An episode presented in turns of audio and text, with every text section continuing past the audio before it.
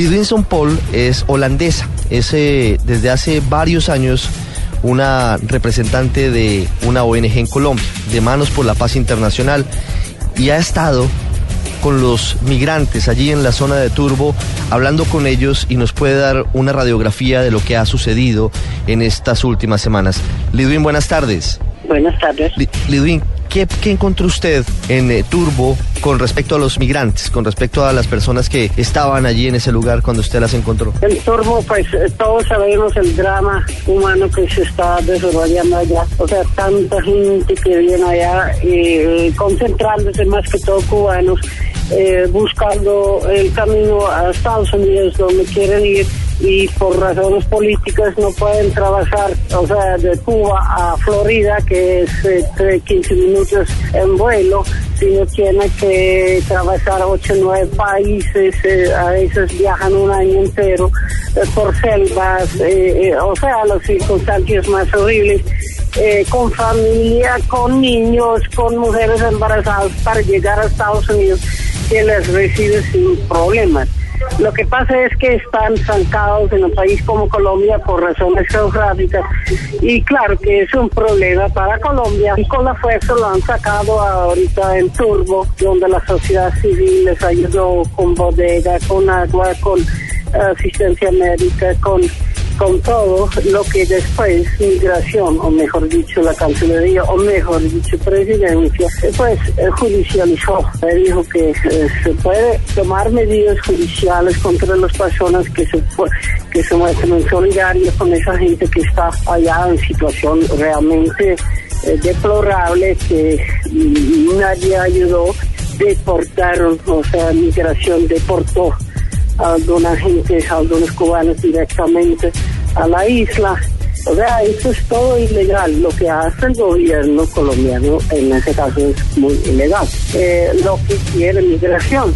Y lo hacen falsamente firmar formularios donde firmar que voluntariamente lo pueden deportar eh, en, eh, después de los cinco días que le dan de salvoconducto que es, falso. Nadie va a ser deportado voluntariamente, menos a su país donde, de donde viene, que es Cuba. Viendo esa, esa, ese, drama, tratando de solidaridad, eh, mostrar solidaridad con esa gente y, y buscar una solución más humana que los gobiernos, Colombia, ni los gobiernos de, eh, de América Central, de los países donde tiene que trabajar para finalmente llegar a Estados Unidos, han podido encontrar. Quisiera que nos ayudara con una descripción concreta de cuáles son los peligros que afrontan estas personas en cuanto a posible manipulación por parte de narcotraficantes o de coyotes y también eh, las dificultades en materia de, fenómenos naturales de la ah, selva y demás. Sí, mira, eh, eso ha sido el caso de hace tantos años. O sea, no es de ayer o antes de ayer. Yo lo denuncié como Corporación Manos por la Paz Internacional ya el año pasado sí, es que toda una industria de coyotes, pero con la complicidad de miembros de las autoridades, de la policía, de, eh, de empresas de buses, de, la mafia en Turbo, inclusive de la Marina allá en Turbo, todos quienes se, se, nutren de una, tienen una parte de esa torta, ¿no? Que es la industria de, traficantes, pero hay que distinguir, hay de la Asia, de África, haitianos, etcétera, y cubanos. Eso es diferente. O sea, el origen político y económico es diferente.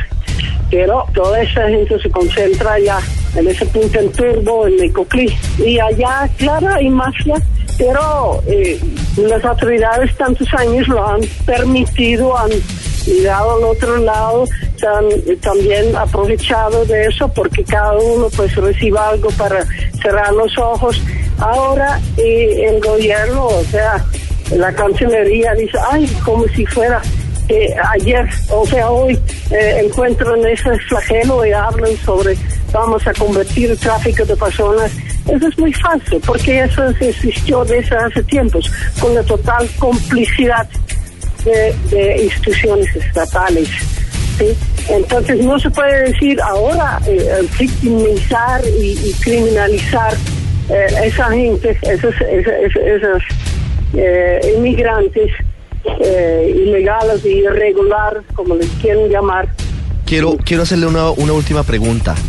¿Cuál podría ser la solución? Porque estamos en un mundo globalizado, no va a cesar la intentona de miles de personas por llegar a Estados Unidos. Colombia pues es una realidad, se ha convertido en un país de paso. ¿Cuál debería ser la solución? ¿De qué manera podría prepararse, hablando un poco de fondo, la Cancillería y la Presidencia de la República para esta realidad que llegó?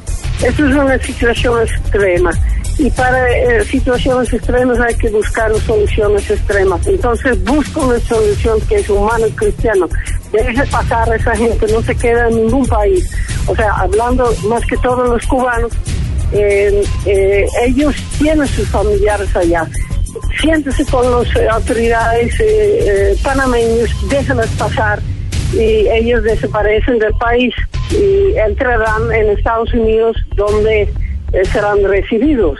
Entonces, que se sienta que, abren un corredor humanitario, como quieran llamarlo, ¿no? Pero encuentran una cosa creativa, nuevo, humano, civilizado. Entonces, por favor, oficialice la cosa, siéntase con sus eh, con el presidente, que se ha, mostrado mucho más humano, el, presidente de Panamá, déjeles pasar, abre la frontera durante un mes o dos meses para que toda esa gente estancado allá eh, con niños en, situación inhumana, realmente eso, eso no, eso no eh, debería ser ningún país que se, se, se, se, cree civilizado. Es Lidwin Sumpol, directora de la ONG Manos por la Paz Internacional. Una pausa y ya regresamos.